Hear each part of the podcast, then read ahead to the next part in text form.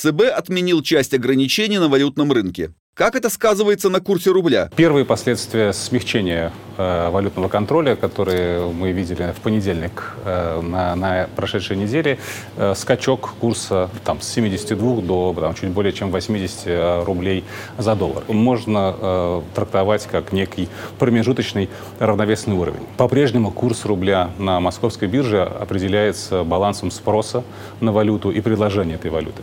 Предложение довольно значительное, потому что по-прежнему э, экспорт э, существенно превышает импорт, э, экспорт российских товаров. Даже несмотря на то, что он сокращается из-за санкций и прочих ограничений, которые на российскую продукцию накладывают иностранные компании, эм, спрос на валюту со стороны импорта тоже существенно сократился. И тоже из-за внешнеэкономических барьеров и санкций. Впереди очередное послабление. С 18 апреля люди смогут покупать в банках валюту наличную, но только ту, которая появилась э, в кассах банка, э, начиная с 9 апреля. То есть фактически что это значит? Это значит, что э, придя в банк, вы должны узнать, есть ли в кассе валюта, которую кто-то до вас сдал. Вот только ее банк вам продаст. Что касается возможных дополнительных э, ослаблений валютного контроля, мы на этой неделе э, видели публикации о том, что ограничения для экспортеров о продаже, принудительной продаже 80% валютной выручки может быть смягчено, по крайней мере, по срокам. Их могут э, им дать чуть больше времени для того, чтобы продать э, полученную валютную выручку. Либо, возможно, будет пересмотрен э, вот этот вот лимит 80%, он будет будет снижен в случае, если э, рубль и дальше будет укрепляться, что, очевидно, ни экспортерам, ни государству не очень выгодно. Как банки меняют условия по кредитам и депозитам после снижения ключевой ставки ЦБ? После экстренного э, увеличения э, ключевой ставки ЦБ до 20% в конце февраля мы видим только, только один тренд коммерческие банки снижают постепенно, там, каждую неделю по чуть-чуть, но снижают доходность своих депозитов. И, в принципе, их можно понять, потому что деньги, привлеченные под такие ставки, нужно будет возвращать из каких-то доходов. А кредиты по таким ставкам, которые сейчас мы наблюдаем, мало кто берет. Кредитование существенно сжалось. Поэтому у банков возникает просто в их основном бизнесе а, возникают сложности. И нынешняя тенденция на снижение ключевой ставки, в принципе, призвана а, помочь а, банкам каким-то образом нормализовать а, свою основную деятельность, в первую очередь кредитования. Хотя по-прежнему, конечно, ставки чрезвычайно высокие и для, там, и для бизнеса, и для физических лиц. Так, такая стоимость кредита – это очень и очень дорого. С точки зрения простых каких-то практических выводов для обычных людей – из текущей динамики ставок по депозитам, по кредитам в банках можно, наверное, отметить следующее. 29 а, апреля у нас будет э, следующее заседание ЦБ эм, по ставке, уже опорное заседание. Есть некоторые намеки, то, что ЦБ будет рассматривать возможность дальнейшего снижения ключевой ставки при прочих равных, если каких-то новых там черных лебедей не, не возникает в информационном поле. Таким образом, э, ставки по депозитам, скорее всего, будут к маю чуть-чуть ниже, чем они сейчас. И ставки по кредитам тоже чуть-чуть сократятся. Поэтому если у вас есть какая-то рублевая, рублевая наличность которую вы не готовы сейчас на что-то потратить, имеет смысл, э, может быть, какой-то краткосрочный э, э, вклад открыть в рублях, либо, наоборот, долгосрочный, потому что, очевидно, там, в ближайшие месяцы таких ставок, как сейчас, мы не увидим, они будут чуть-чуть ниже. Опять же, при прочих равных. И равно как бы, обратная логика для кредитов. Если вам почему-то, даже несмотря на текущие ставки, нужны кредитные средства, ну, вы можете чуть-чуть подождать, имеет смысл это сделать, потому что по мере снижения ключевой ставки Банком России стоимость кредитов будет немного, но снижаться. Рост цен в России замедлился. Насколько и надолго ли? То, что мы видим с инфляцией в последние недели, это вот те самые хрестоматийные, э, анекдотичные, отрицательные темпы роста. То есть инфляция с каждой неделей все выше и выше, но темпы ее прироста сокращаются. Если в начале марта э, все в среднем по данным Росстата дорожало примерно на 2% каждую неделю, то потом эти темпы сократились до 1%, а сейчас и вовсе э, там, в районе 2 трети э, там ну, 0,65 66 э, э, целых э, процентного пункта. За последнюю неделю, по крайней мере, на тот момент, когда мы записываем это видео, у нас недельный прирост цен. Это по-прежнему очень много. По расчетам Минэкономразвития годовая инфляция вышла на там, темпы в 17,5% год к году. Э, по ряду прогнозов э, на пике в этом году она будет существенно выше 20%, кто-то говорит о 25%, кто-то о 30%, и это официальная инфляция от Росстата. Но, опять же, при прочих равных, если объемы российского экспорта сильно не сокращаются, Россия способна будет найти альтернативные каналы по поставке своих экспортных товаров, и сильно не будет ценовая конъюнктура на российский экспорт занижена по итогам этого года, э, то можно ожидать, что к концу года темпы инфляции начнут э, сокращаться, и где-то в районе, там, по оптимистичным оценкам, 20% год к году э, мы закроем этот год по официальной инфляции от Росстата. Просто для сравнения, последний раз такие темпы роста цен в России были в 2000 и в 2001 годах. Если же от общих рассуждений об инфляции перейти к каким-то конкретным товарным позициям, то за неделю со 2 по 8 апреля подорожало в России, по данным Росстата, все, э, за исключением помидоров, бананов, они подешевели на 5%. Правда, если на те же товарные позиции посмотреть э, с начала года, то там рост в полтора раза. Джо Байден обвинил Россию в росте инфляции в США как события на Украине на самом деле влияют на мировую экономику. В США э, мы видели э, данные о выходе инфляции на темпы больше 8% в год году. Последний раз такое было там, в 80-м, э, в конце 70-х годов. И действительно президент США упомянул, что на 70% эта инфляция вызвана событиями на Украине, что на самом деле, как мне кажется, не совсем э, отражает реальность. Это и огромная эмиссия э, во время пандемии, очень много денег э, в США, ну, грубо говоря, э, было напечатано. Это и логистические проблемы с доставкой большого количества товаров в общем, и, и можно сказать, что довольно э, слабая и неактивная реакция американского центрального банка, Федеральной резервной системы на э, разгон инфляции, который наблюдался там весь 2021 год. Поэтому, э, да, естественно, в политических э, целях такое президент США э, может сказать, но по факту события, которые происходят э, на Украине, э, по крайней мере, на текущий момент э, в в, в такой мере, как говорит Байден, на инфляцию в США вряд ли успели повлиять. Хотя, конечно, нельзя отрицать то, что э, сложности с экспортом э, зерна, подсолнечного масла из Украины и из России приводят к большому э, росту цен на муку, на масложировую продукцию в большом количестве регионов. Это и Северная Африка, и Ближний Восток, и в Европе тоже наблюдаются э, рост цен, и, а местами даже где-то и перебои с, э, со снабжением э, рядом таких вот, казалось бы, привычных базовых продуктов питания. Это касается и, например, такого важного при производстве микросхем компонента, как газ-неон.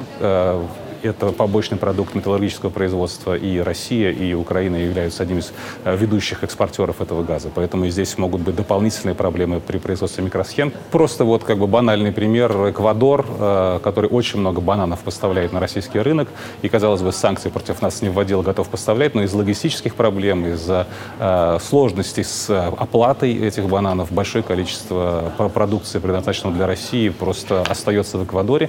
Цены на него падают, на, на, на эту продукцию, да, эти бананы просто некуда деть. Запад расширяет санкции против России. Каких еще запретов ожидать? Здесь э, есть, конечно, прямая зависимость от того, как э, развиваются события на Украине. Много уже обсуждается в прессе подготовка шестого пакета санкций Евросоюза, в котором э, фигурирует э, такая вещь, как э, нефтяное эмбарго.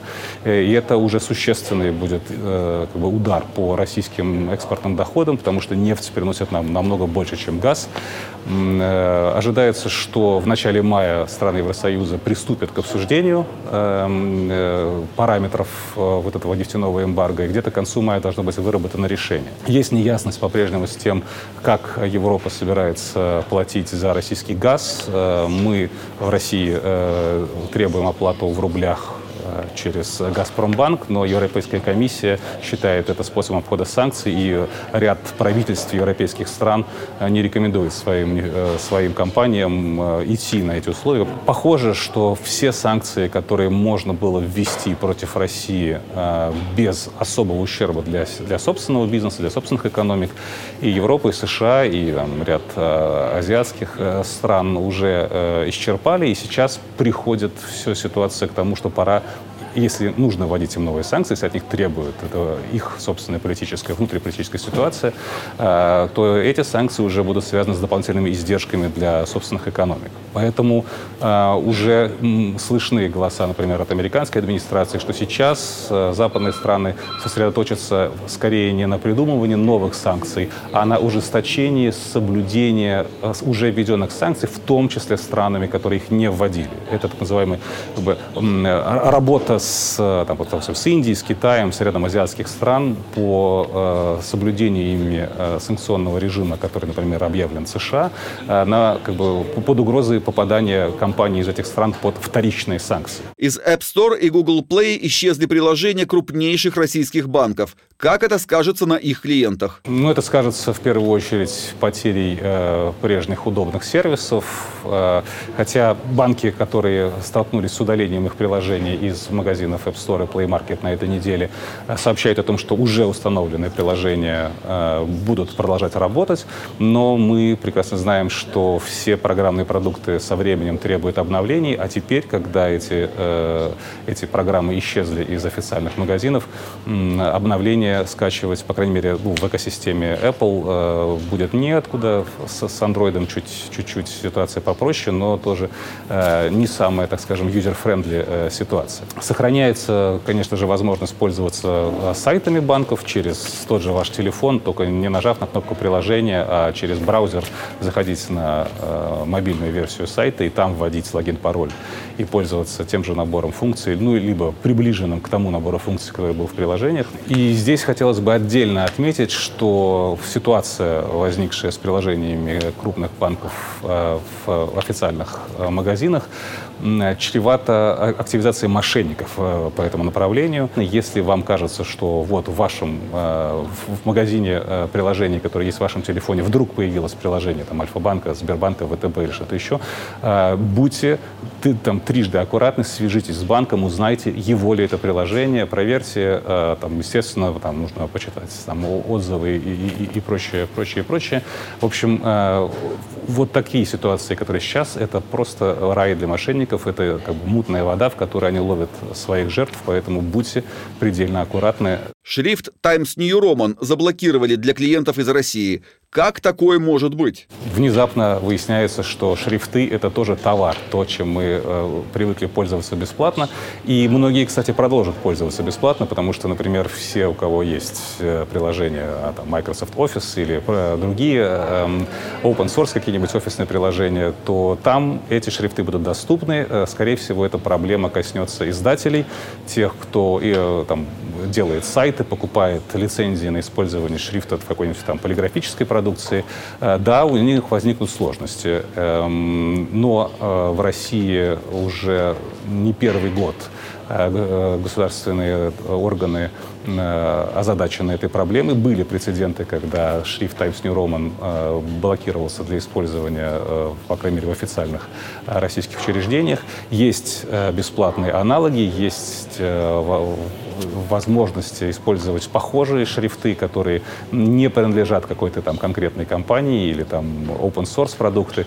Э, поэтому это э, яркий, необычный, курьезный, запоминающийся э, пример вот таких вот самосанкций, которые на российский бизнес, на российских пользователей накладывают конкретные какие-то компании, которые присоединяются, добровольно присоединяются к санкционному режиму. Российские компании столкнулись с угрозой дефолта по своим валютным обязательствам. Почему? В этой новости самое страшное это слово дефолт, и сразу же спешу вас успокоить, это совсем не тот дефолт, который был в 1998 году и которым, которого принято почему-то э, иррационально бояться. А, что такое дефолт? Это невозможность эмитентам, э, должником э, исполнить свои обязательства перед тем, у кого он взял деньги, да, перед тем, кому он продал свои облигации. А, это связано в текущих условиях не с тем, что у российских компаний, кто там РЖД, там, СУЭК и еще там ряд-ряд-ряд российских компаний и даже э, Министерство финансов Российской Федерации, что у них нет денег для того, чтобы заплатить держателям э, своих долговых обязательств. Нет. Деньги есть. Беда в том, что наложены санкции э, финансовые, и часть денег э, в иностранной валюте заморожены, и э, даже если что-то не заморожено, э, банки отказываются, иностранные банки отказываются проводить платежи э, в счет э, должников, в счет держателей долговых э, обязательств э, российских, российских эмитентов. В дальнейшей перспективе вот эти технические дефолты, которые сейчас происходят, они обернутся э, невозможностью привлекать новые деньги, когда и если иностранные рынки капитала будут открыты. Но пока это такая далекая перспектива, что задумываться об этом, наверное, преждевременно. В России хотят ввести внешнее управление иностранными компаниями. Это как? Еще в марте был анонсирован законопроект, законодательная инициатива о том, что иностранные компании, уходящие с российского рынка, но имеющие здесь предприятия, сотрудников или какие-то обязательства, э, должны э, быть каким-то образом там, национализированы их активы, и э, нельзя допустить закрытия производств, увольнения людей и прочее, прочее, прочее. Началась довольно быстрая разработка законопроекта. Первые очертания этого законопроекта выглядели довольно сурово, довольно бескомпромиссно, но то, что сейчас э, мы видим в этом, в этом законе, это намного более мягко, мягкие меры э, ожидают те иностранные компании, которые все-таки э, не вернутся в Россию. Этот законопроект предполагает, что передать новой администрации активы ушедшей компании можно будет только в том случае, если иностранному акционеру в ее капитале принадлежит более четверти, более 25%. А, то есть у иностранца остается возможность снизить долю, продать кому-то часть своих акций и таким образом образом компания уже из этого требования э, выпадает. Если предприятие не работает, но зарплату продолжает людям платить, то такое предприятие тоже не подлежит введению внешней администрации. Временная администрация вводится на там, определенный период, и если вдруг собственник э, иностранный захочет вернуться, но он обращается в правительственную комиссию и обратно к нему э, управление оперативное со своим активом передается. Здесь еще стоит отметить, что во многом решение российских властей на, насчет будущей судьбы э, иностранных активов на нашей территории будет зависеть от того, э, что э, в иностранных государствах будут предпринимать по отношению к российской собственности. И если где-то в какой-то стране будет изыматься собственность российских компаний, то, скорее всего, зеркальные меры будут предприняты и по отношению к собственности компаний из тех стран, которые находятся на территории Российской Федерации.